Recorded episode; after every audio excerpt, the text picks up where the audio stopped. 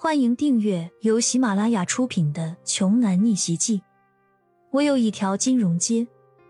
作者：山楂冰糖，由丹丹在发呆和创作实验室的小伙伴们为你完美演绎。第一百章，最为失落的还是刘承安，想要指望着这次能够打一个漂亮的翻身仗，看来是没希望了。爸，别失落了。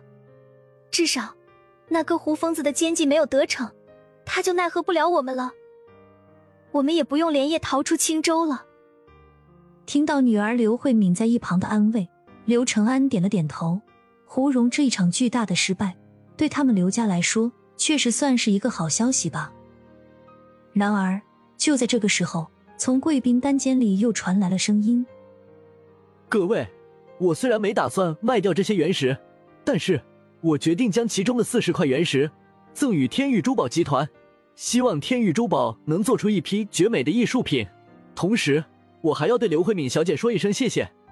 骄阳的话就好像是一枚重磅核弹，在展会中心瞬间引爆了，炸得全场惊天动地的，令所有人瞠目结舌，一时之间都说不出话来了。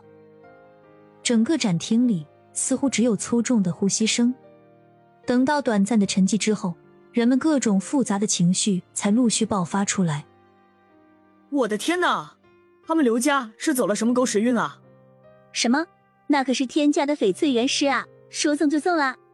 果然是英雄难过美人关呐，只可惜了，我为什么不是美女呢？老婆，今晚回家咱们就要个女儿。对，要女儿，用你最喜欢的姿势。看来今天晚上。青州地界上那些年轻力壮的玉石商们，就会开始重新努力造娃了；而那些有了儿子的富豪们，恐怕就要准备好各种棍棒，像打死自家儿子的心都有啊！那些纨绔子弟整天就知道和一些狐朋狗友在一起混日子，身边一个像样的靠谱哥们都没有。坐在贵宾单间里的骄阳善心大发起来。他已经在为那些有钱人家的少爷公子祈祷祝福了。刘承安呆呆的听到刚刚包间里的那个声音，恍惚之余还没有完全回过神来，他对着自己的女儿问道：“我没在做梦吧，女儿啊，你打我一下，打我一下，看看我是不是在现实中。”更加失神的人是刘慧敏，竟然随后伸出右手，在自己老爸的脸上狠狠的掐了一下。刘承安再也忍不住了，也不在乎什么面子，在座位上激动的手舞足蹈，兴奋不已。哎呦，不是梦，我没做梦，苍天有眼呐，保佑我刘家，保佑我的好女儿、乖女儿，保佑我们的天宇珠宝不散呢。小敏呀，你到底是什么时候认识的这么个男朋友啊？怎么也没提前和老爸说一声呢？赶紧赶紧抽个时间，带他回家来，让我和你妈妈都好好见见。周围的同行们也纷纷围到刘承安的身边，连连送上祝福，并趁机留下联系方式，都说起一定要多合作，相互多多关照之类的冠冕话来。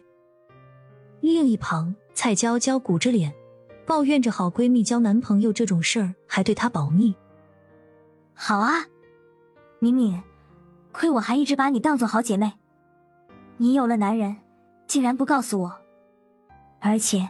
还是这么厉害的男人，只不过刘慧敏还处于无比的震惊当中，她难以置信的回答：“娇娇，不是我不告诉你，是我也不知道啊，我根本就不认识贵宾室里的那位神秘人，我发誓从来就没有交往过这么有钱的男人呢。”蔡娇娇很了解自己的好闺蜜刘慧敏，肯定是不会对自己撒谎的，但是让她想不明白的是。